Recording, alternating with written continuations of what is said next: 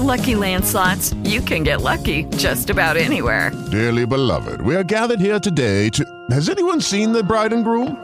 Sorry, sorry, we're here. We were getting lucky in the limo and we lost track of time. No, Lucky Land Casino, with cash prizes that add up quicker than a guest registry. In that case, I pronounce you lucky. Play for free at LuckyLandSlots.com. Daily bonuses are waiting. No purchase necessary. Void where prohibited by law. 18 plus. Terms and conditions apply. See website for details. With the Lucky Land Slots, you can get lucky just about anywhere.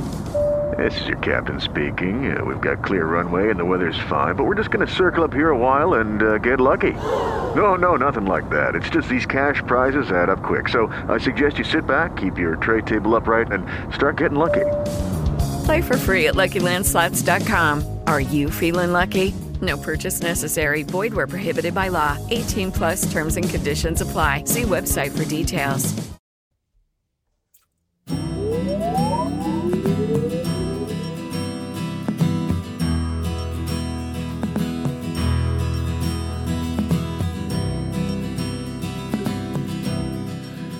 Hola, ¿qué tal amigos? Esto es Tiempo de Edición, el podcast del deporte mundial. Nuestro último episodio de la tercera temporada, episodio número 38 de este, nuestro tercer año. Tranquilos, volveremos a mediados de enero porque esto sigue y cambiaremos un poquito de fútbol al otro fútbol porque ya vendrán los playoffs de la NFL y yo sé que ese tema obviamente a Pipe le encanta. Pero ahora, pues hombre, no vamos a ser los únicos, eh, ni seremos los, los últimos en hablar de lo que fue la final del Mundial de Fútbol de Qatar 2022, que vimos proclamar a la Argentina campeona y a Messi levantar yo creo que el, el último trofeo que, que, le hacía falta. Mm, no lo veo jugando en Sudamérica como para decir que va a levantar la Libertadores. Yo después de lo que vi hoy, del recibimiento que tuvo esa selección, yo creo que Messi no podría jugar en Argentina. Simplemente no lo dejaría. Sería el acabos. Pipe, ¿cómo vas? Hola guapa, ¿cómo te va? Todo muy bien. Yo bueno, saludando a todos los que nos escuchan, a los que nos ven y gracias por, por todo el apoyo, Juanpa, en este año. La verdad que sin dudas fue un año maravilloso en lo deportivo, también dejó noticias que lo dejaron a uno pensativo, otras noticias impresionantes. Sin duda que fue un gran año. Sobre todo, por ejemplo, en lo personal para ti, fue un gran año. Deportivo Pereira, tuvimos un mundial, un gran mundial y, en, y sí, tú tienes toda la razón, Juanpa. En el tema Messi viviendo en Argentina, pues hombre, uno podría decir sí y no. En este momento él tendría que vivir un tiempo en, Barcelona sin duda, o en París, o donde él decida radicarse en los Estados Unidos. Es más común que de pronto se pueda ir a la zona de la Florida, de pronto que, que y que pueda de pronto, donde vive mucha gente de dinero, radicarse más fácilmente. Pero por ejemplo, Maradona vivió muchos años también en Argentina y, y de alguna u otra manera podía vivir, no sé, podía dirigir, podía ser hincha en la bombonera, él buscaba formas.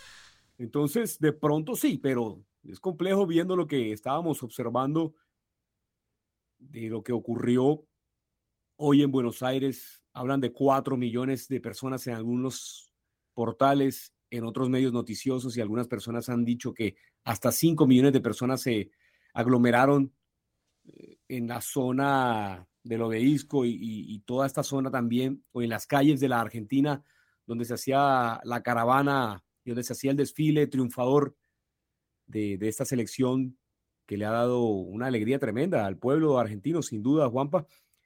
Y yo, déjame decirte que cuando ya vamos a ampliar mucho de este tema, porque tenemos ya todo el podcast para que conversemos de la Copa del Mundo y hacer un balance general, yo creo que fue un buen campeón, Argentina fue un justo campeón, fue el mejor, fue el mejor equipo del torneo.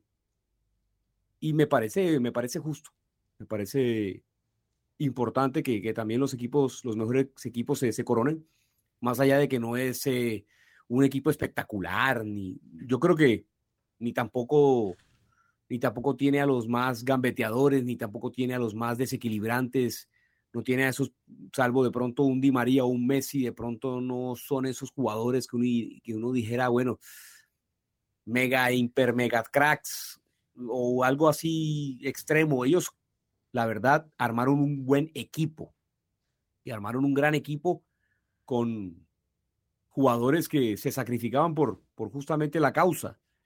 Entonces me parece que es un buen campeón argentino y ya vamos a entrar en el detalle de lo que fue este recorrido al biceleste. Después de perder el primer partido, prácticamente no tuvieron rival en los siguientes seis. Entonces, más allá de lo que pudo haber ocurrido en la final o en los cuartos de final ante Países Bajos, que fueron los dos equipos que de pronto los llevaron más al límite, creo que fueron justos vencedores del Mundial, sin duda, Juanpa. Y el premio a Messi, el premio a una carrera, a una consagración que lo deja ahí en la conversación, en lo más arriba. Yo, la verdad, debo, quiero esperar a que Messi termine su carrera y hacer un balance después con los años, a ver cómo está él ubicado en la conversación. Porque tú sabes que esta, nosotros necesitamos de esta conversación, de quién es el mejor, de quién sí que ganó esto, pero es que entonces las épocas que... Ese va a ser un, debate interesante y lo vamos a tocar obviamente. Sí, Pipe, sin lugar a dudas siempre y, hemos visto en, en diferentes cadenas y, programas mm, deportivos que ya, ah, no, se acabó el debate. Ahora ya con esto mm, se acaba el debate entre CR7, Cristiano y, Messi. Y, y, entonces ya los que defendían antes a Cristiano ya dicen, no, no, no, es que espere, espere, no puede ser más grande que Pelé, porque Pelé ganó tres mundiales. Siempre siempre va a haber eh, ese debate.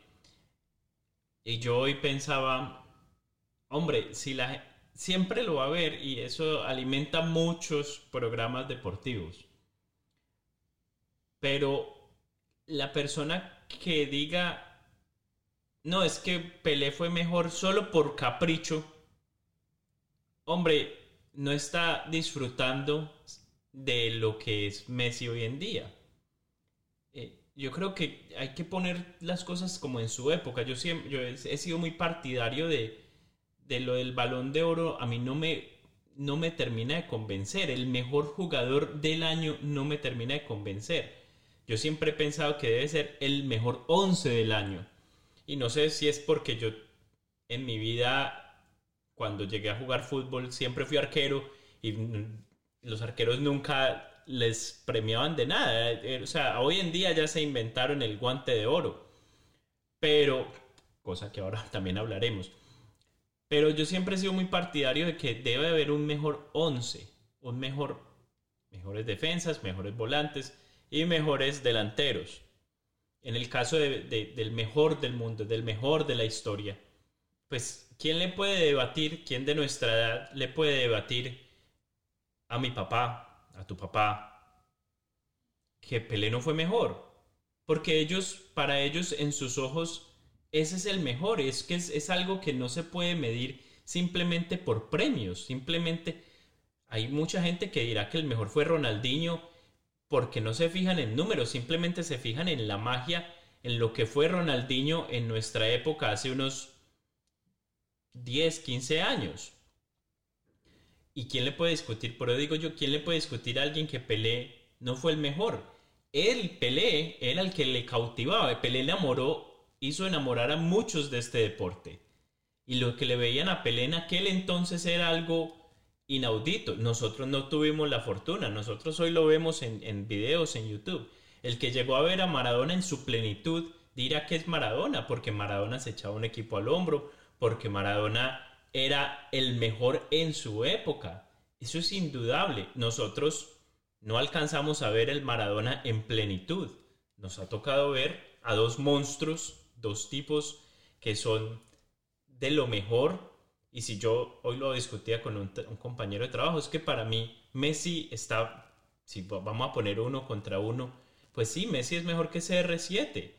Pero si yo tengo la fortuna algún día de ser papá, yo le voy a decir a mi hijo, el ejemplo es CR7, porque es un muchacho que pese a no nacer con, porque es que lo de Messi es muy natural.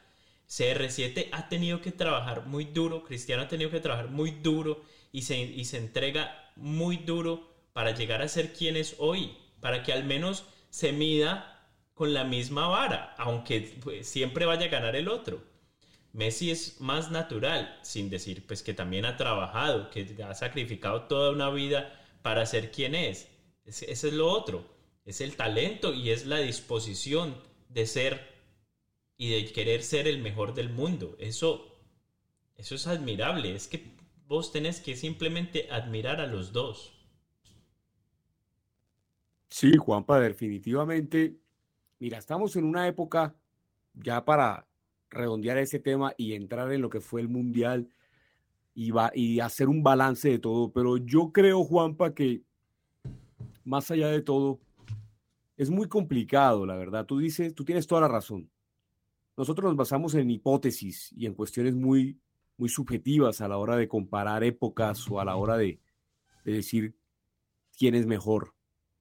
Evidentemente, eso es como, por ejemplo, cuando, es decir, no es lo mismo el desarrollo del fútbol en el año 30 y donde solamente participaron 13 selecciones, cuando inclusive algunas eran invitadas, cuando no había forma de clasificarse, es decir, también no quiero decir que Uruguay no tenga su mérito, porque también tiene mérito. Es el primer campeón del mundo y está bien. Entonces, todo eso se ha transformado. Yo creo que el deporte, yo creo que en la vida y todo arte, porque voy a incluir al fútbol en un arte, porque es un arte deportivo, pero es un arte también. Todo en la música, todo en el arte, todo en el cine, todo en el, bueno, en la literatura, todo eh, el deporte en general, también todo en la vida ha sido, incluso en la sociedad. Nosotros hemos tenido picos de rendimiento en la sociedad, picos muy altos y curvas descendentes en cuanto a la calidad, en cuanto a lo que es eh, la esencia pura de, de, de alguna actividad como tal.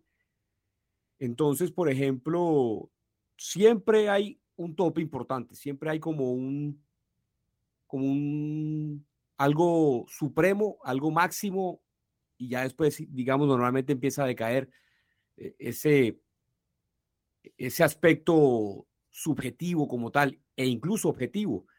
¿A qué voy? En el fútbol, el profesionalismo se fue empezando a desarrollar, los, y en el ciclismo también, en todo deporte. Cuando los deportes también evolucionan de una u otra manera, uno se va adecuando y, las características también van definiendo cómo, cómo te vas tú enfocando o cómo tú vas creciendo en la actividad. Y estamos hablando de un todo. El fútbol era uno antes en el 30, era uno antes en el 50, era otro en el 70, era otro en el 90 y así. El fútbol ahora, con todo lo que significa el tema del mercadeo, las grandes empresas, el dinero y todo, y cuando se crean premios y cuando se crean títulos y cuando se crean también torneos y cuando lo único que importa son partidos jugados. Es bueno tener alguien como Messi que no se deje abrumar ante semejante, semejante cantidad de tan abrumadora, tan abrumadora de dinero y de, y de influencias, porque es que aquí influye lo económico, lo administrativo, lo político. Mira tú lo que sucede también cuando a Messi lo, lo embisten con esa con ese vestido como tal para recibir la Copa del Mundo, todo eso tiene su, su relevancia, que el presidente de la FIFA esté antes y toda la, y toda la parafernalia que, estuvo, que estuvo rodeando a, la ceremonia final del Mundial, todo eso influye. Mira que antes era mucho más, era mucho más sobrio, mucho más calmado, mucho más tranquilo. Y cada vez vamos, cada vez vamos influyendo más en, la vida de las personas en cuanto al fútbol se refiere imagínate lo que se vio hoy en Buenos Aires, es que cada vez va creciendo más el deporte, es indudable. Cada vez lo practican más personas, cada día genera más dinero y por consiguiente, pues todo eso va transformándose. Yo creo que la esencia pura del deporte también tuvo su, su época ya anterior. Es evidente que los jugadores antes tenían otro propósito. Ahora es el dinero en un gran porcentaje. Pero los triunfadores justamente toman al dinero como una consecuencia. Messi, yo creo que nunca en la vida pensó que se iba a ganar 75 millones de euros al año como salario únicamente para, para cobrarle al Barcelona ese dinero. Simple y sencillamente él dijo, él quería jugar al fútbol. Y hay otros que lo enfocan de otra manera, por ejemplo, como tú decías, el caso Cristiano Ronaldo. Entonces, para concluir, las Copas del Mundo eran antes unas, ahora son otras, ahora son más competitivas, más difíciles, más complicadas, más duras.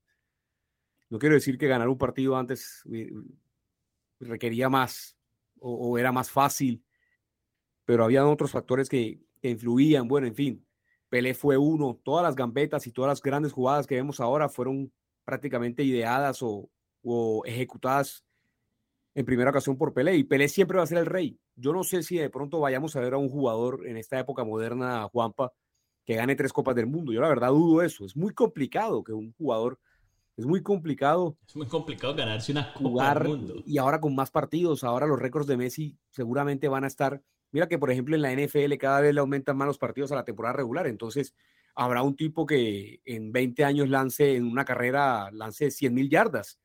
Cosa que, cosa que en la época, inclusive de los 60, de los 70, cuando el fútbol era, cuando el fútbol americano era más correr que pasar, era casi que impensado, era inverosímil. Entonces, todo eso va evolucionando. Entonces, yo creo, Juanpa, que es incorrecto para concluir el tema basarse en las estadísticas, porque habrá capaz que de pronto en el tenis se inventen dos grandes slams, dos grandes slams más. Entonces ahora la ITF va a decir, no, entonces tenemos seis grandes slams. Entonces el que gane 30, entonces vamos a comer. No, cada uno tiene su época, cada uno tiene su, su importancia.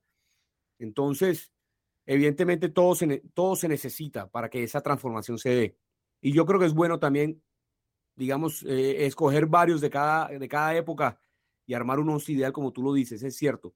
Pero pues obviamente necesitamos de ese debate y la gente casi que ya unánimemente, inclusive otros deportistas de otros deportes ya están por, coronando a Lionel Messi como el más grande futbolista de todos los tiempos e incluso, e incluso hay unos, y la verdad no me parecería descabellado decir que Leo Messi es el mejor deportista de todas las épocas, cosa que por lo menos yo por lo menos podría aceptar debatiblemente, pero yo por lo menos podría conversar con alguien que me traiga esos argumentos y yo por lo menos lo escucho.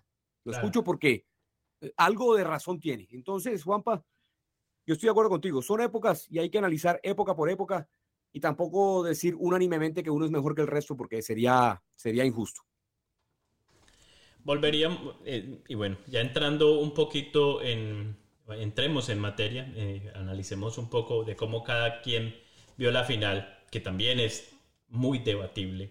Eh, antes, de, antes de la final yo admito, yo quería que lo ganara Argentina, pero antes de que ganara Argentina, lo más importante para mí era ver un buen partido de fútbol. Yo me quería levantar el domingo y verme un buen partido de fútbol. Cosa que lo terminó siendo. Digamos que los últimos, en mis ojos, en mi forma de ver el, fútbol, el partido fue merecidamente ganado por Argentina y fue, fueron muy entretenidos los últimos 15, 12 minutos de los 90 y el tiempo extra. Porque finalmente Francia, y, yo no digo que, que se le olvidó jugar, no, Francia se dio cuenta de que podía atacar a Argentina. Francia, o no sé si físicamente ya también se estaban el desgaste de los argentinos de haber hecho 70 minutos perfectos, porque la gente me está diciendo, varias gente me texteaba, me decía, es que el cambio de Di María fue malo. No, el cambio de Di María, primero no lo sabemos. Nadie, yo no he escuchado a un periodista que le haya preguntado a Scaloni por qué cambió a Di María. Es que la explicación, es que, es Scaloni tenía que estar viendo el mismo partido de nosotros.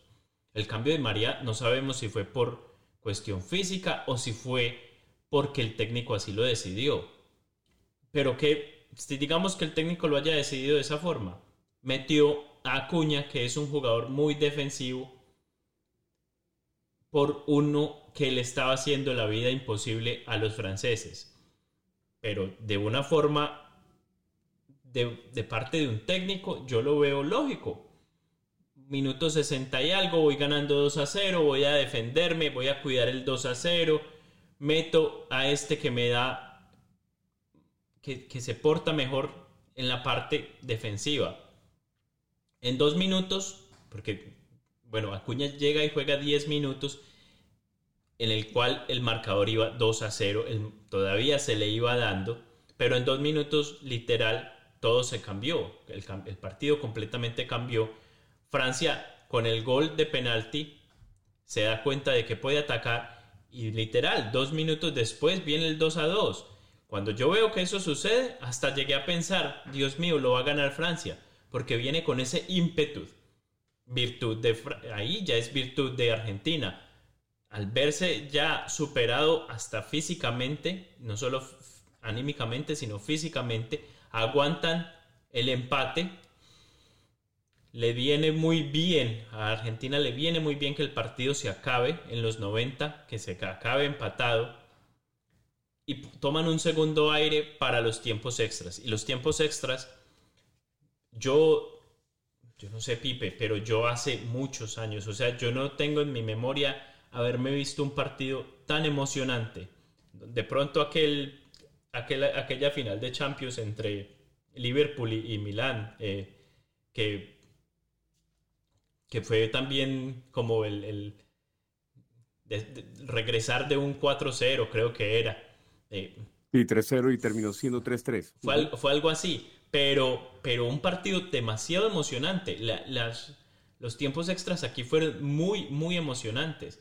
Tanto así que en el minuto 122 Francia tiene la oportunidad de ser campeón del mundo y en la jugada que sigue después de la parada, literal, esa fue la tajada, la parada, llámelo como quiera, del mundial. Eso es tan importante como hacer un gol, la del Dibu Martínez, que en la jugada siguiente, en el contraataque, Argentina tiene la oportunidad también de liquidarlo.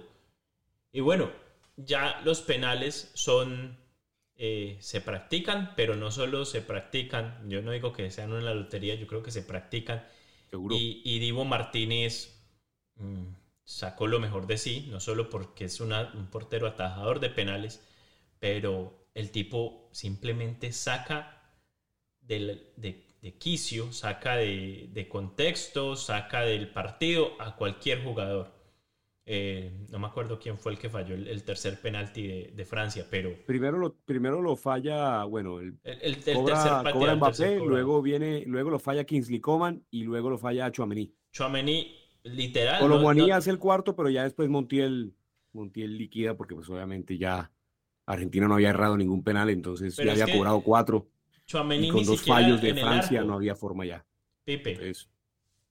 Chuamení ni siquiera al arco le dio. O sea, en realidad el, fallo fue, fue peor que, haber, que habérselo tirado a la portería. O sea, el, fallo de Chuamení fue literal patearla afuera, fue afuera de los tres palos.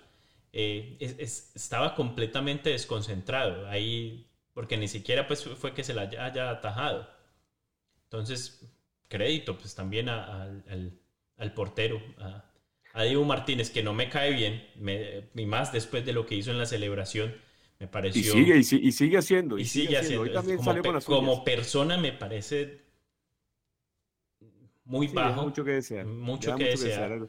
Mm, pero papá, una pequeña cosa. Yo, estando en el partido con mi papá, y le dije, cuando la Francia empata, le dije, estoy viendo el Super Bowl 51. Estoy viendo el Super Bowl 51. Papá, tal cual. Tercer cuarto, Falcons 28, Patriots 3. Yo dije, estoy viendo Super Bowl 51 cuando se empató eso. No había forma de que Francia en 75 minutos llegara, no había rematado al arco. Juanpa, era increíble. Entonces, te digo algo, fue de esos partidos, como tú dices, memorables, sin duda. Bueno, Pipe, y hablemos un poquito que te vi picante en Twitter. Eh, y tengo un amigo que me escribió la semana pasada y estaba muy de acuerdo contigo. La semana pasada estaba, eh, y, lo menciono Carlos Duque, estaba muy, muy, muy de acuerdo contigo en que Argentina sin negar de que había jugado un buen mundial, él, no niega que había jugado un buen mundial, pero también sentía que había sido impulsado o llevado un poco por las ayudas, por los penaltis pitados, a los cuales llamaremos penalticos. Hay, penales, hay penales contundentes, ¡pum! Y hay penales que vos decís, mm, de verdad lo tenía que pitar. Entonces, yo sé que vos estuviste muy, y, antes de que le digas, porque yo sé que te vas a tirar, antes de que digas lo tuyo, yo, yo como vi la jugada, cuando la jugada sucedió, yo dije penalti, yo sabía que era penalti, yo dije, eso es penalti. Después, obvio, la repetición y se puede, se puede ver que hay un toque, que hay un, que, que hay un tropiezo. Como yo creo que pensó el árbitro es, aquí no hay, que no, no le quiero meter tanta suspicacia a la cosa, porque como yo veo que pensó el árbitro es, es un toque, ahí se tropieza eh, Di María, simplemente es penalti. No es ni faltica, ni de pronto sí, ni de pronto no, es penalti. Y lo que de pronto me deja un poco más tranquilo es de que a Francia también le pitaron el penalti, uno de los dos penaltis también fue parecido. Fue algo, una jugada que de pronto en otro partido no lo piten, pero al menos vemos que el árbitro polaco iba por la misma línea, o sea, pitó penalti para Argentina y pitó penalti para Francia. ¿Que se pudo haber equivocado en los dos? De pronto. ¿Que pudo haber acertado en los dos? De pronto pero mantuvo la misma línea. O sea, no se puede decir, y no se puede decir que el árbitro eh, influyó tanto en el marcador, porque es que la última jugada del, partido era, era para Francia ser campeón. Bueno, Juanpa, ese tema es bastante interesante. Ese tema es bastante puntual. Evidentemente, yo, mira, la Argentina eh, cobró cinco penales, es decir, le fueron sancionados cinco penales en este mundial. Y voy a analizar uno por uno. En el partido contra Arabia Saudita, el árbitro va, revisa, y bueno, revisa el VAR, él va, revisa el monitor y juzga el penal. Hay un agarrón, pues hay, como una, hay como simplemente el, jugador de Argentina, el, jugador de Arabia Saudita le pone la mano para que, impedir pasar sino que estas jugadas también de interpretación, digamos que tienen mucho de... tienen una franja donde el árbitro tiene una potestad de decir, bueno, es que al fin y al cabo es el árbitro y según su criterio, pues él puede sancionar el penal. Yo he visto otros penales más graves ser sancionados, entonces yo pienso que, que bueno, que en ese caso creo que yo como árbitro no hubiera, no hubiera sancionado penal porque pues de esas jugadas hay muchas y, la verdad es que ni siquiera había, ni siquiera había, bueno, no sé si ya habían cobrado, si ya Messi había cobrado, si el balón estaba en el aire, pero, pero bueno, eh, ni siquiera los argentinos, que son tan efusivos a la hora de reclamar, reclamaron. No reclamaron mucho, ellos mismos se sorprendieron cuando el árbitro sanciona penal. Entonces ya uno va viendo una tendencia ahí. El segundo penal es contra Polonia y es ese rechazo de Chesney que, con la mano golpea en la cara a Messi, yo digo, Juanpa, eh, cuando el partido está cero por cero. Todos los penales, ojo, todos los penales se dan en una circunstancia donde Argentina eh, estaba cero por cero y abre el marcador, salvo el de Países Bajos. Ahora, yo voy notando algo y una tendencia. Yo quiero también ser consecuente y trato de ser lo más objetivo. No hubiera sancionado penal eh, ante Polonia, ni, ni, bajo ningún tipo de circunstancia, y fue el único que erró. Messi. Porque de, haber metido ese penal es el, botín de oro. Sí. Entonces, imagínate. Luego vamos, luego vamos al, al penal frente a Países Bajos. Ahí yo tengo una observación. Juanpa, noté algo en el Mundial y es que la producción televisiva o la ubicación de las cámaras en algunos partidos fue errática. No hay una toma o no es o no estoy viendo o no vi no vi una toma contundente o la producción para la televisión internacional no mostró alguna toma donde se viera, más allá de que Acuña se engancha, y, la verdad es que también tengo dudas porque es en todo el borde del área. Yo tengo mis dudas. Yo no sé si de pronto fue bien sancionado ese penal. El penal contra Croacia. Hombre, Julián Álvarez, Livakovic, abre el pie, achica, y yo la verdad pienso que cómo va a ser él y hay varias, varios, hay varios arqueros incluso, Iker Casillas entre ellos, y varias personas que también estaban de acuerdo en que no debió haber sido sancionado ese penal. Más allá de que Argentina, es decir, en ese momento Argentina no era más que Croacia.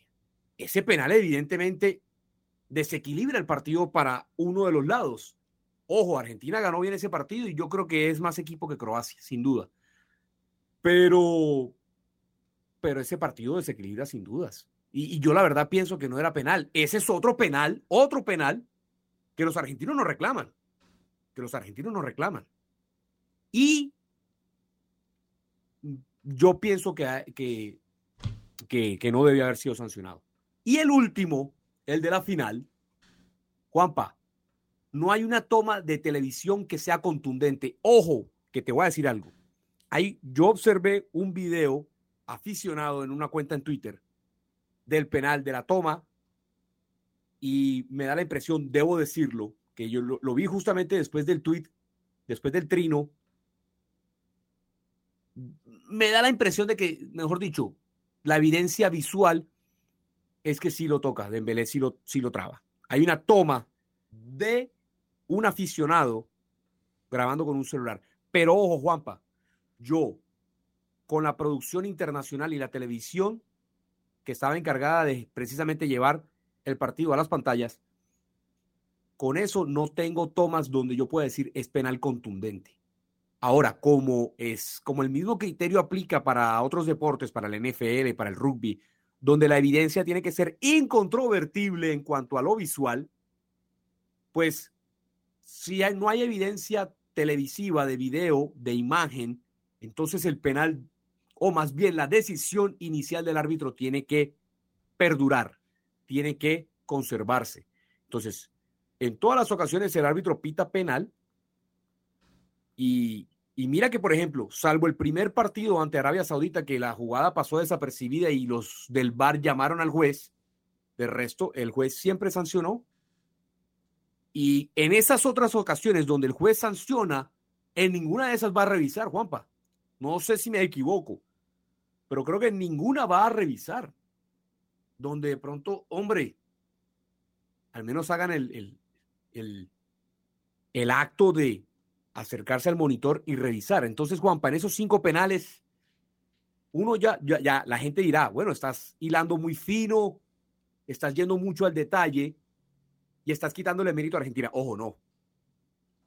Por eso mi intervención al principio. Argentina fue justo campeón, fue el que mejor mostró fútbol, pero también en algunas ocasiones y en algunas circunstancias de los partidos también se vio ayudado por, por el tema arbitral, en algunos casos muy puntuales, y la verdad pienso que fue desequilibrando los partidos, gracias en, algunos partidos a que pudo anotar el, el primer penal eh, eh, y el primer gol vía penalti. Entonces, Juanpa, para redondear la idea, yo también pienso que, bueno, que, que, la Argentina mostró sus altibajos. Ya voy a entrar y vamos a conversar de lo que fue el estilo argentino, porque yo tengo algo para anotar, pero pienso que también existe, no le voy a decir ni asterisco, ni el penal fue sancionado, se dio y también hay que cobrarlo y Messi convirtió 4 de 5, cosa que me parece algo meritorio. Entonces tiene obviamente su, tiene ahí su, su cuota de, de mérito también. Entonces, en todo caso, yo sí creo que queda ahí esa, esa duda, esa dudita ahí. Y bueno, me dirán muchos que, que, no están de acuerdo, pero bueno, por lo menos reconozco que en el último puede que sí haya habido penal, en nosotros no estoy tan seguro. A mí me parece, Pipe, que en, en, a ver, yo también voy a dar mi punto de vista y más que todo con el de Croacia, eh, porque creo que sí, el, de, el, el penalti eh, de Croacia fue determinante para el cambio eh, mental. Creo que Argentina subió su, su, su forma de jugar y, y, a, y a Croacia lo afectó mucho. Yo creo también creo que contra Croacia no es penalti, es más Julián Álvarez el que choca al arquero que, el arquero en, hacer zancadilla. Y en el partido contra Francia en la final, me parece que yo al ver que los jugadores franceses no reclamaban y que vi a Griezmann más bien reclamándole a Dembélé su forma de marcar, porque eh, entiéndase que, que Dembélé no es defensa y lo demuestra. Hombre, si ya te ganaron y estás en el área, ni te acerques. Deja que tu compañero que viene de frente a, a Di María lo, lo marque. Ya te, ya te vencieron, no, no, ni te acerques. Entonces, creo que ahí los mismos jugadores franceses admiten de que hay un penal. Mm.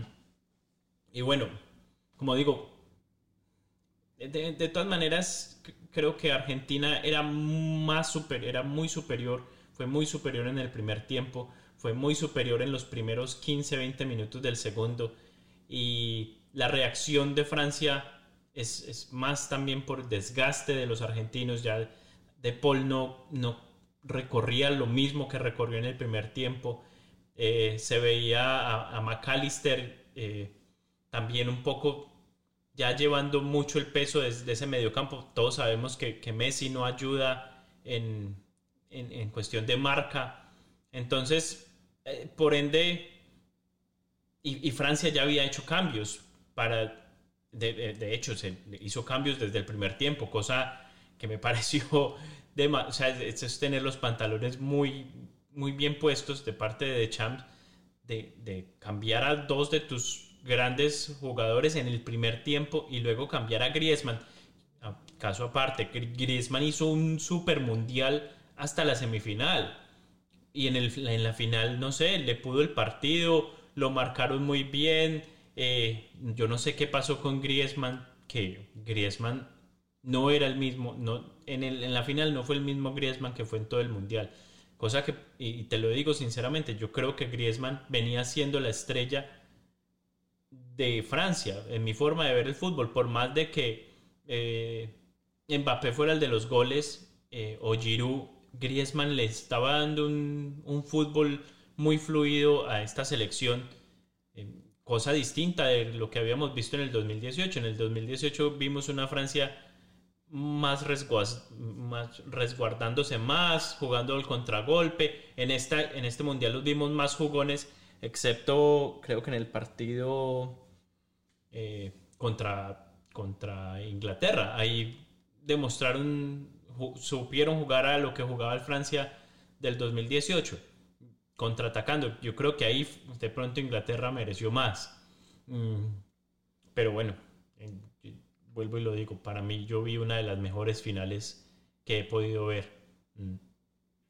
Y ya, y, después lo, que ya vimos en la final, en las celebraciones, lo repito, eh, nada que ver, o sea, hacen con, no saben ni ganar con grandeza. Y lo estoy hablando pues de, parte del Dibu, qué, tipo tan, tan, no sé, quiero decir una palabra, pero no la voy uno puede, sí, Juanpa, uno a veces puede caer en el error de, que, de decir, hombre, ese tipo es, es que, es que, oh, no sé, no sé, ya, ya nosotros, Juanpa, para nosotros no es nuevo. ¿Sabes cómo trató a, cómo, cómo canchereó, utilizando un término muy argentino, canchereó a los cobradores de Colombia en la semifinal de la, de la Copa América, en Brasil, el año pasado? Entonces, ya, ya sabíamos un poco de, la situación. Mira, eh, Juanpa, totalmente de acuerdo contigo en cuanto a que fue un partidazo. Si uno se pone a ver las finales del mundo de los últimos años, fueron muy emocionantes, eh, algunas, pero sin goles o no tuvieron esa intensidad tan, tan importante. Está claro que, que yo, más allá de que se notaron mucho las ausencias futbolísticas, porque no estuvieron ausentes, estuvieron en el campo, pero uno da a entender que, que los jugadores no, no, estuvieron a su altura o a la altura de las circunstancias en cuanto a Griezmann se refiere, por ejemplo, de Dembélé, Giroud. Y está claro la, la función que le, que le que le indicó de Champs, porque, por ejemplo, observa que el tridente ofensivo en Francia era Griezmann, Mbappé y Giroud adelante.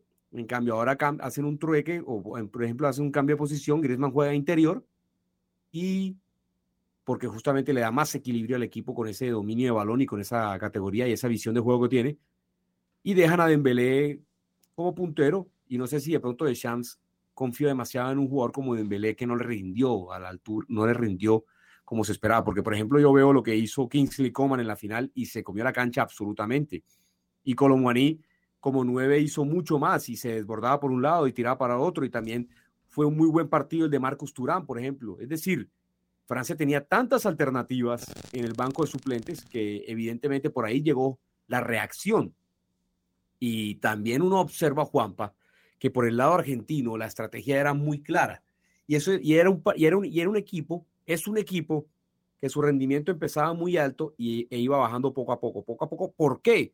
Porque la intensidad en la marca es su activo número uno. Entonces es evidente que los jugadores no van a marcar y no van a presionar de la misma manera durante 90 minutos. Al minuto 70, uno observa lo que pasó con Países Bajos. En los últimos minutos empataron. Uno observa con Francia. En los últimos minutos empataron. Uno observa que Arabia Saudita les ganó el partido en el segundo tiempo. Uno observa también que si un equipo mantenía precisamente una intensidad durante los 90 minutos, podía haberles sacado un resultado más importante. De hecho, te voy a decir algo, parece, y parece curioso, pero los equipos que mejor les jugó fue México. México, más allá de, de que no tenía alternativas ofensivamente, el planteamiento defensivo fue extraordinario y fallaron en un solo baloncito, porque ya cuando la recibe Messi, anota el gol, ya el equipo se abre y por eso vino el segundo gol de Enzo Fernández. Pero en el partido contra México uno podía ver que este equipo también podía, podía pasar dificultades si se le cortaban los circuitos si se le, y si se le entregaba la pelota y si se le daba la responsabilidad a Argentina, eh, también podía uno pensar que se le podría vulnerar en el lado defensivo entonces, Juanpa, yo veo que Argentina precisamente era un equipo que presionaba mucho. Julián Álvarez fue un jugador clave. Scaloni fue alguien que se dio cuenta que las variantes y las alternativas en el terreno de juego estaban en el banco y que los jugadores importantes precisamente fueron los jóvenes, los que de pronto no estaban siendo tan partícipes en los ciclos, pero un Enzo Fernández fue muy importante, fue Alexis McAllister, fue recontra importante, ni se diga Julián Álvarez, que tuvo un buen mundial.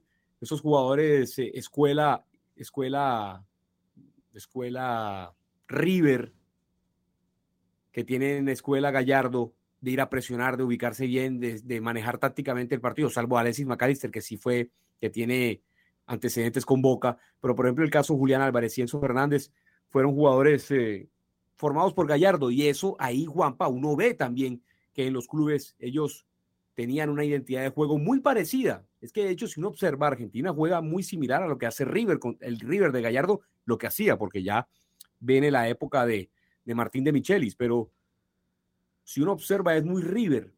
Y yendo al tema de los jugadores argentinos, uno observa también, mira, es que, es que tiene, hay, hay lunares. Entonces los argentinos eh, en Twitter tratan de defender a, a Emiliano Martínez, tratan de defender al uno, tratan de defender al otro. El mismo Kun Agüero no sabe celebrar y se metió con varios de los jugadores burlándose. Sé que es muy argentino, sé que eso es muy argentino.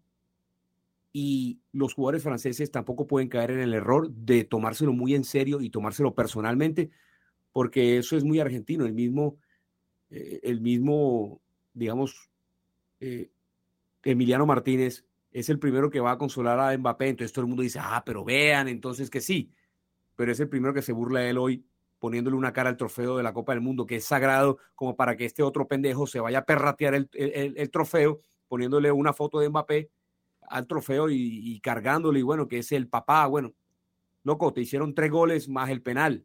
Si hay alguien que no puedes eh, trolear, es a, a Mbappé. Móntasela a otro, pero no Mbappé, que te hizo tres maestro, escoge bien. Entonces, uno, uno queda con ese sinsabor. No todos son así. Por ejemplo, si uno observa, Juanpa, los jugadores, los jugadores que son de la escuela de Gallardo, eh, los jugadores Montiel, eh, Enzo Fernández, Julián Álvarez, está quién es, quién eh, Armani, quién era, había varios que son, uno observa y son caballeros, son señores, son buenas personas que celebran bien, sin burlarse. Y está el otro convito que, que están, que, que tienen actitudes más, digamos, más reprochables, más rechazables. Está y los que más hablan, los que más hablan, entonces Rodrigo de Paul, está Emiliano Martínez, está también, por ejemplo, Leandro Paredes. Hay varios también que hacen mucha bullita y, no, no, no hacen, digamos que no celebran y no son buenos ganadores. Entonces, Juanpa, ¿qué vamos a ponernos a pelear o a darnos mala vida si de los argentinos no, eso uno espera? ¿Me entiendes? Eso es, lo, eso es común en ellos, no en todos, como digo, pero en cierto grupo que hacen mucha bulla, entonces uno normalmente generaliza y uno piensa que todos son así, pero siempre tiene que estar la cuota de dos o tres que hacen quedar mal el resto del grupo, que, que evidentemente celebraron de buena manera. Y obviamente uno puede decir que Messi tampoco es ese que se burla. Nunca Messi ha sido burletero, ni nunca ha sido alguien que se, digamos que, que utilice el mal ajeno como para celebrar un triunfo. No tiene nada de, malo en celebrar, pero no se acuerden del perdedor, sean buenos ganadores. Entonces uno también de que ese tipo de lunares existen en un equipo argentino al cual ni le debe importar esto que estamos hablando, porque recibe eh, muchas críticas de muchas personas y sin embargo ellos siguen haciendo lo mismo, entonces pues que celebren. Digamos que ya el fútbol los pondrá en su lugar y la vida y el karma los pondrá en su lugar. Bueno, Pipe, a ver, eh, yo me he dado a la tarea, ya terminado el mundial, me daba la tarea que seguro y que ya hemos escuchado muchos programas. ¿Cuál es tu once ideal del mundial? Mi once ideal del mundial eh, está entre los cuatro equipos que llegaron, que jugaron los siete partidos. Entonces, ya vos me dirás, de hecho no, ni hablamos de esto antes de grabar el podcast pero a lo mejor vos también tenés algún equipo en, mente. Para mí, eh, el, portero, y, va más allá de... Podemos escoger posición por posición, digamos el tuyo y el mío, como porque de pronto quiero que me ayudes también. Voy a dar el mío. Para acordarme eso. Yo, yo, dame la posición por posición, yo te digo, estoy de acuerdo o te digo otro nombre. Bueno, el mío es en la portería Bono, el arquero marroquí. Eh, tengamos en cuenta de que yo sé que, este eh, Emiliano Martínez salvó la última jugada, pero la cantidad de goles que le hacen a Emiliano Martínez en el, en el Mundial es considerable. Eh, claro, comparado sobre todo con la cantidad de remates al arco. Exacto. Es un tipo al que le remataron poco y le hicieron la efectividad de los delanteros que enfrentaron a Martínez fueron, fue alta. Y Bono, hasta, la, hasta en, en, primera ronda, recordemos que solo le habían hecho un gol y era autogol el gol de Canadá. Para, mí, y, en gran parte, Marruecos es cuarto del mundial gracias a su portero, a ver. Perfecto, perfecto. Me gusta, me gusta esa, esa elección. Podría decir que de pronto en un segundo lugar o peleando el primero puede ser Livakovic, pero tienes toda la razón. Livakovic que suena para el Bayern Múnich. Necesita porque Neuer se lesionó se, lastimó, se lastimó esquiando, se pierde el resto de la temporada, entonces por eso necesitan a alguien que les ayude también y que les apoye en lo que se les viene para lo que es Champions. Y el Bayern pinta muy bien, es un equipazo completo. Bueno, marcador izquierdo yo puse a Perisic, el jugador croata. Es uno de bueno, ahí, ahí, juega normalmente, Juanpa, ahí en ese caso es, es bien particular, porque realmente en Croacia, eh, el, digamos que Perisic era un puntero más, tú lo puedes poner en ese lado porque era Bornazosa el que jugaba en esa posición y Bornazosa es de los jugadores en cuanto a talento se refiere de los más limitados de ese equipo. A mí me parece que, eso es curioso porque, porque de pronto te podría, te podría decir sí, podría decir sí, pero me gustó más de pronto Teo Hernández, Teo Hernández. de pronto, sí. Teo Hernández que se convirtió en un jugadorazo y, recordemos que Teo Hernández era suplente de su hermano. Eh, bueno, los centrales son Guardiol, el croata. Sí, de acuerdo. 20 años y, y lastimosamente Vamos a recordarlo por una jugada en la que Messi lo saca a bailar, pero, pero el, Mundial de Guardiol fue estupendo. Y Otamendi. Otamendi, tengo que admitir que yo antes del Mundial lo veía más como un, como en nuestro caso fue Yepes, eh, un jugador que lo llevaban para que animara, pero el, Mundial, no solo líder en cancha animando, sino líder demostrando. Otamendi se le tira un bus. para mí tenía... Es, fue, Sí, sí. Sí, estamos de acuerdo, estamos de acuerdo. Estamos de acuerdo. Eh, y el marcador derecho, de verdad que me costó. Yo no encontré un marcador. A mí, a mí me gustó Hakimi. A mí me gustó Hakimi. A mí me gustó Hakimi. Me parece que hizo un gran mundial. Yo pondría a Hakimi.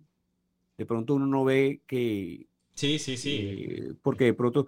Ahora, me gustó algunas cositas de Jules Koundé también. Koundé que no es. En el Sevilla él, él siempre ha jugado de central. En algunas ocasiones Lopetegui lo, lo, lo involucró como lateral derecho. Él sabe pero pues es evidente que, que ahí en esa posición Francia tenía otros jugadores para probar, pero, pero digamos que digamos que Hakimi a mí me, me, pareció un buen lateral derecho, sin duda. En el mediocampo puse tres. Ok, entonces la formación es un 4-3-3. Perfecto. Definitivamente el, el, el, volante centro de, Marruecos, Amrabat, jugador de la Fiorentina, no creo que pase este invierno siendo jugador de la Fiorentina, mm, que creo que se jugó un mundialazo. Eh, y ojo, creo que apenas tiene 24 años, si no estoy mal. Eh, Luka Modric, Luka Modric es y será, no sé si de pronto ahí escogí un poquito con el corazón, pero Modric es para mí eh, la mitad más uno de, Croacia. Y, no, Juan, Juanpa sin duda, sin duda. y, bien. y Enzo Fernández, lo que jugó Enzo Fernández en este mundial, no tiene nombre. Tiene mucha calidad. Tiene mucha calidad ese muchacho. Eh, eh, es, es, es el, era el diferente. Es, es lógico que ese muchacho tiene un gran futuro y, y el Benfica y River hicieron un gran negocio con él en el Mundial, o por lo menos Scaloni también eh, acertó, Dice sin duda. que, va para eh, el Liverpool. El Liverpool ya debe estar preparando una oferta importante porque el Liverpool necesita jugadores de, de calidad, con talento y que tengan buen manejo de pelota y recuperación en, ese, en esa zona. Yo creo incluso, bueno, Ahí sí no sé de pronto, porque es que eh, el Liverpool tiene edad alta en esa posición. Un Fabiño, un, un Tiago Alcántara, de pronto ya están como, como jugando ya en una época donde no sé si de pronto aguanten ese ritmo de tantos partidos, sobre todo en, la, en Inglaterra donde se juega Premier, FA Cup, Carabao, se juega Champions, bueno, tantos torneos que, obliga al Liverpool a ampliar la nómina. Entonces, habrá que ver cómo se da porque Fenway Sports Group creo que está poniendo en venta al equipo. Ya incluso los Glazer también están, pusieron en venta al Manchester United y hay unos inversionistas, de hecho, de Qatar que están interesados. Entonces, se, han dado muchas ventas, Juanpa, se han dado muchísimas ventas. Hoy se conoció la noticia de que los Phoenix Suns eh, fueron, eh, fueron adquiridos también. Entonces, hay este Matt Ishbia, es el que ha comprado el equipo, no solo, no solo los, los Suns, sino también el, el Mercury, creo que es el equipo de la WNBA. Entonces, eh, muchos negocios se ven por estos días en, cuanto a adquisiciones de equipos. Juanpa, y, ya te va me parece bien lo de Enzo Fernández, me parece bien. Me, me gustan esos nombres. De pronto, hombre, no podemos yo creo que hay que reconocer el Mundial de Griezmann más allá del partido final, aunque eso le quita muchos puntos, muchos puntos. ¿A quién podemos reconocer también? Sin duda, a mí me gustó mucho el Mundial de Kovacic, me gustó muchísimo el Mundial de Kovacic. Eh, de, hay que reconocer también el Mundial de Chouameni, es un buen, es un buen jugador, me parece que hizo un gran Mundial.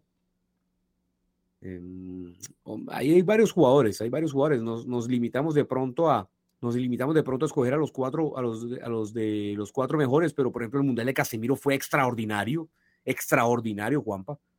Entonces, uno dice... Eh, me quedé con Guayabo, yo me quedé con Guayabo, ver a, Brasil en, al menos en semis. Claro, ese mm. partido era soñado ver a Brasil en semifinales contra Argentina.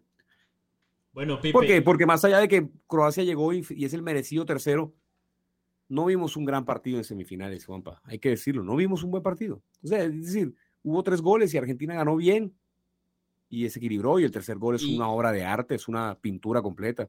La jugada de Messi es Pipe, extraordinaria, pero, pero nos quedó faltando ese partido. Y dejó. mucho, y mucho hay que aprender de, Croa- de, de Croacia. Es mucho. O sea, lo dije en el podcast pasado.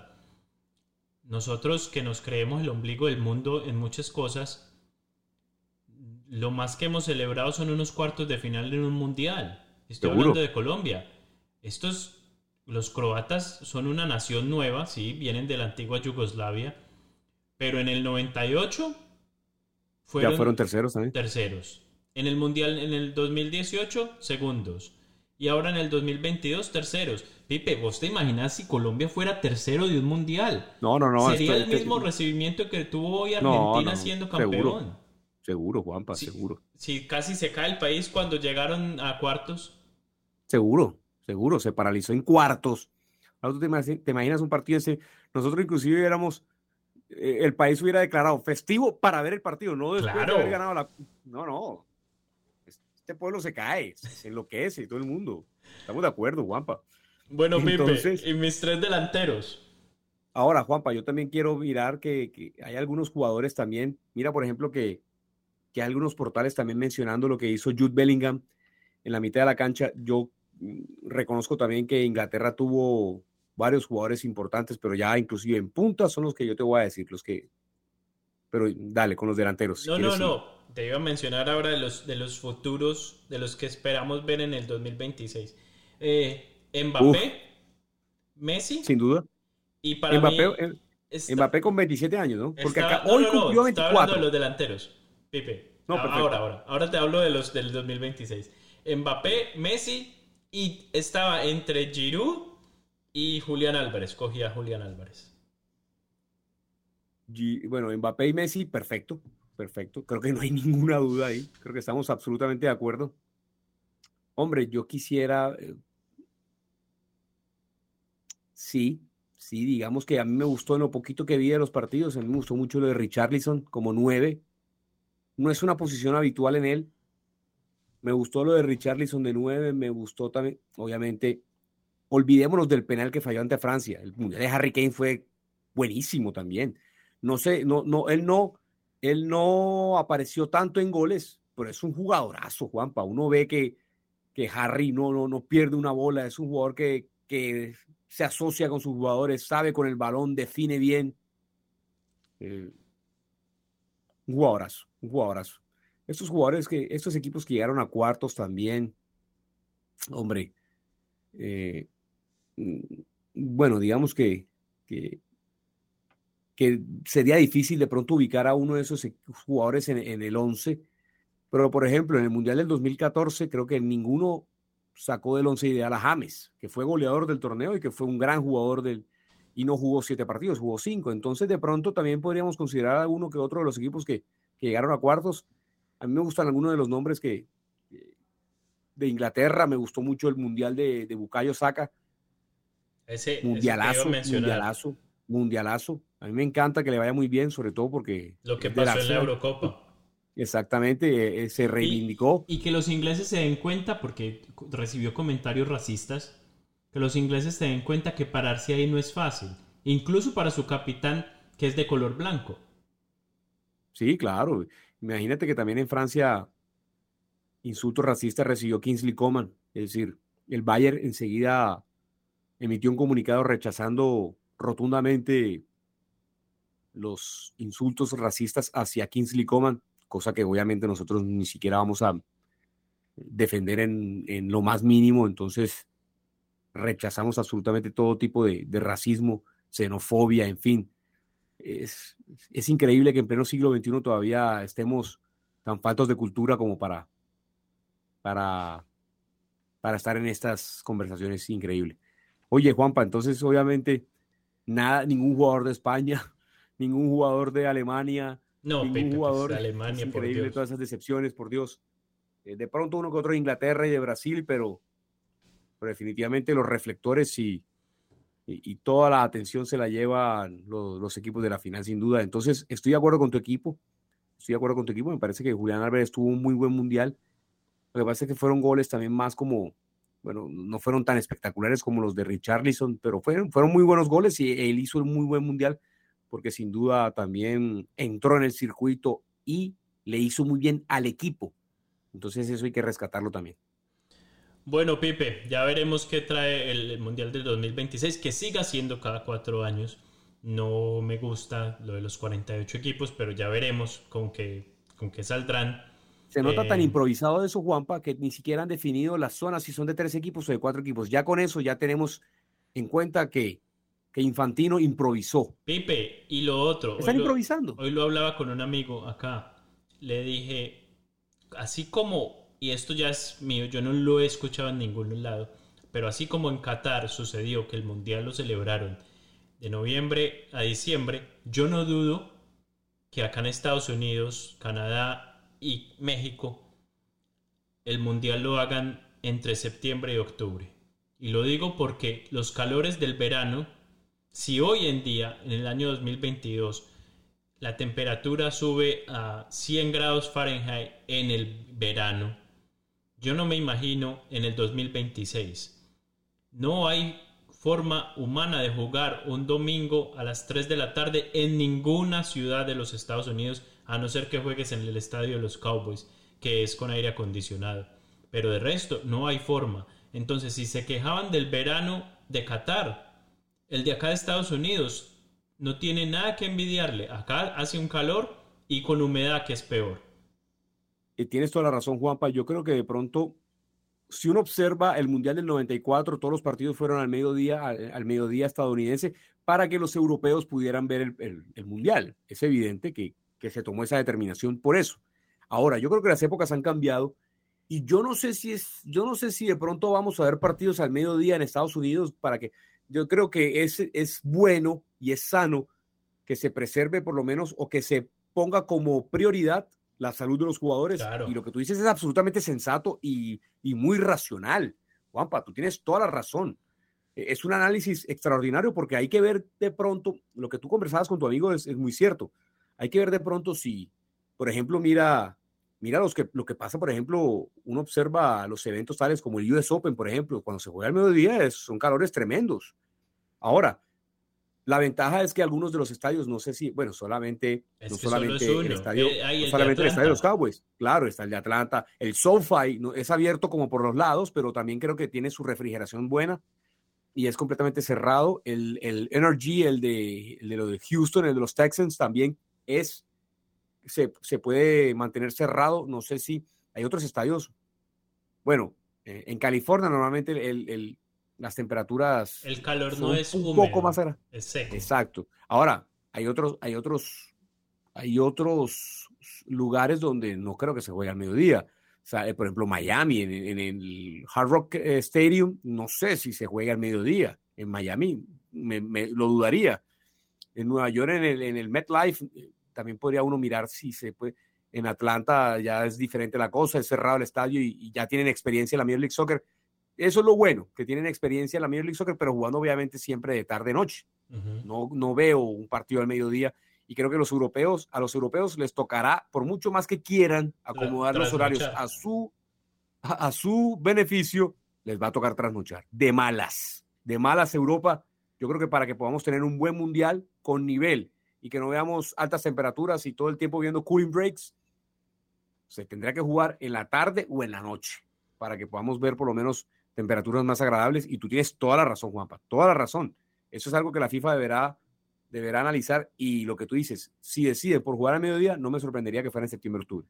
Bueno, Pipe, unos daticos antes de irnos. Aquí en los Estados Unidos se lo vieron 22.3 millones de personas el partido, según las, los números entre Fox y Telemundo, sin contar los streamings. No, sale, no han salido los números de streaming de Fox y de Peacock que es eh, Telemundo.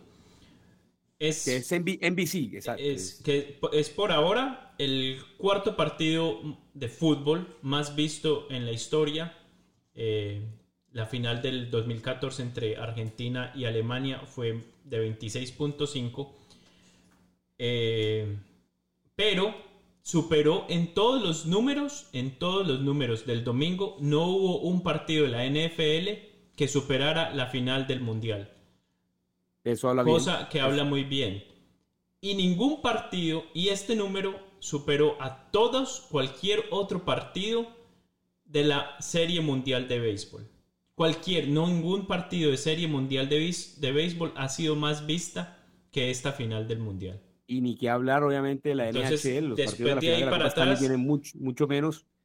Y bueno, habría que sería chévere ver de pronto cuántos vieron también la final de la bueno la Major League Soccer Cup la MLS Cup pero eso obviamente no creo que no no ni cerca, ni, cerca pero eso muestra una tendencia. Ya veremos dentro de cuatro años dentro de tres y medio eh, qué números arrojar ahora hay que ver Juanpa eso es una discusión que tú y yo una conversación que tú y yo tuvimos porque hay que ver dónde se juega la final en, dentro de cuatro años. eso va a ser, eso es eso va a ser interesante. Tú me dices algo muy cierto y es que los neoyorquinos, bueno, entre comillas, porque entre New Jersey, New York, bueno, en fin, MetLife, que quedan uno que en otro lado, bueno, en fin, no se van a dejar quitar, la costa este no se va a dejar quitar la final y mucho menos si están para Europa, no creo que, bueno, y ya la llevaron en algún momento a Los Ángeles. Pipe, viéndola de forma más racional, viéndola de forma racional, el East Coast es la mitad o sea, correcto. Lo podrías jugar en cualquier lado del, este.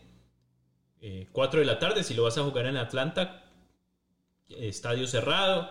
4 eh, de la tarde son 10 de la noche o, 3 de la tarde, 9 de la noche en Europa.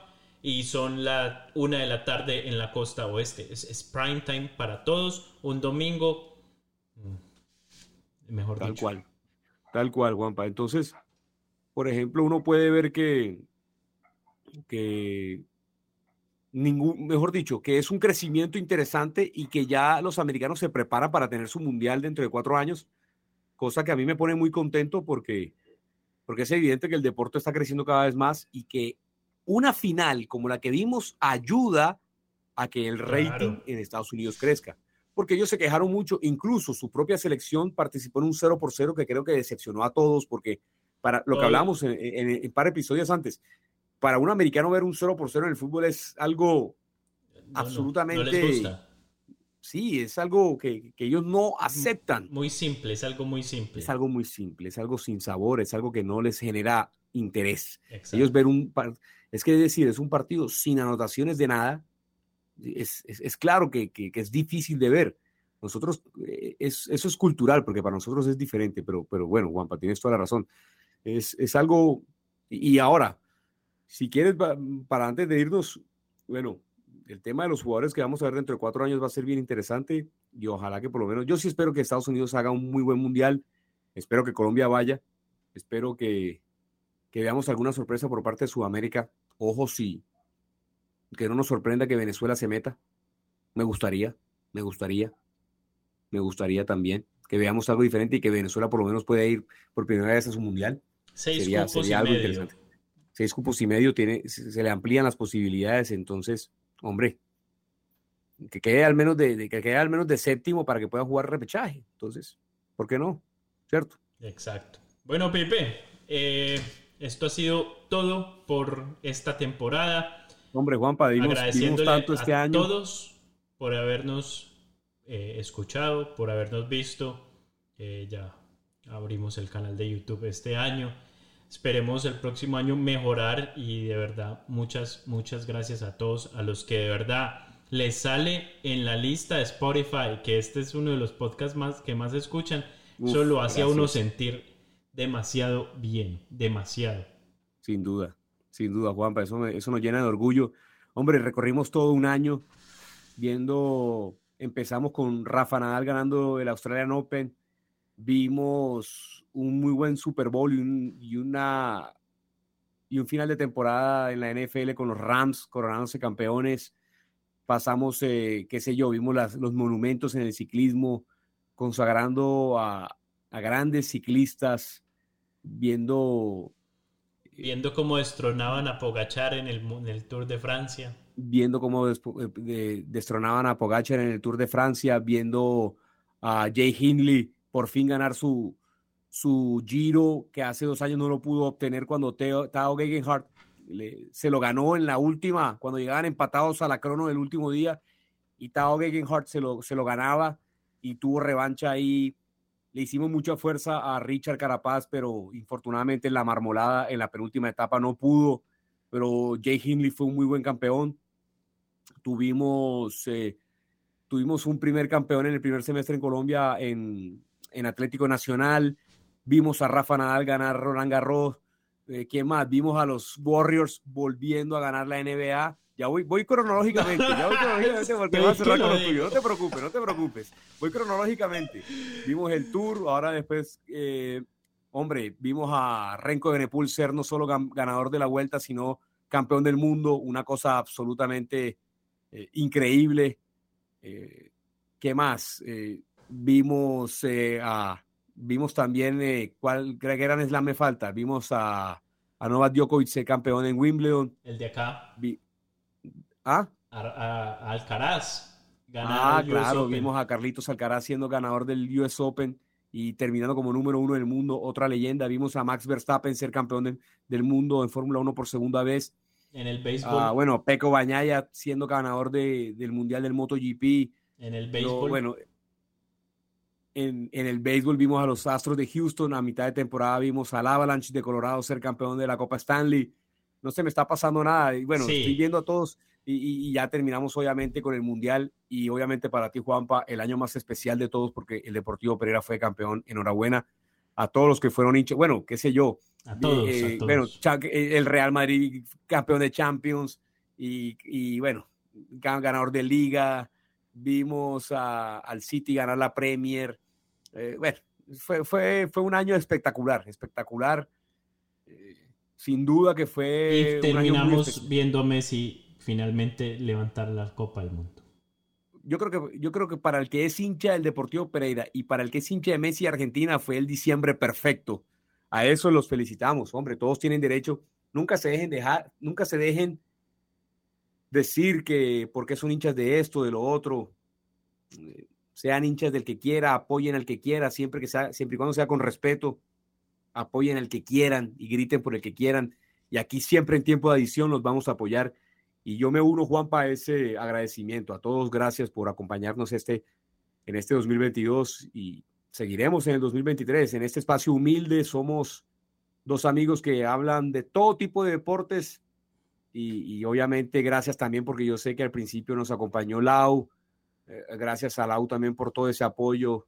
Yo sé que esta siempre será su casa y cuando quiera, mejor dicho, acá la recibiremos con, con, con gran cariño.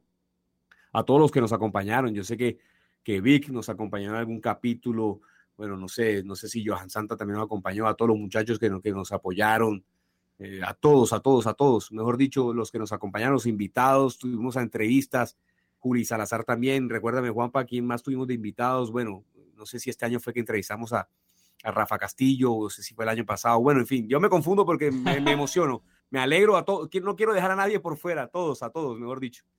Mejor dicho, quiero agradecerles porque, porque fue un año muy especial y obviamente deseando que, que sigan con nosotros en el 2023, que seguramente en cuanto a lo deportivo tendremos muchas, muchas emociones.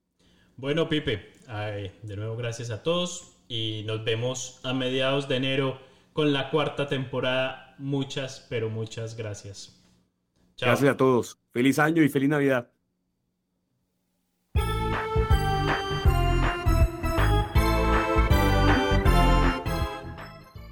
As a new Western Union customer, you can enjoy a $0 transfer fee on your first international online money transfer. Send money to your family and friends back home the fast, easy, and reliable way. Visit westernunion.com or download our app today to get started, and your first transfer fee is on us. FX gains apply, not available for credit cards and transfers to Cuba. Services offered by Western Union Financial Services Inc. and MLS 906983 or Western Union International Services LLC and MLS 906985.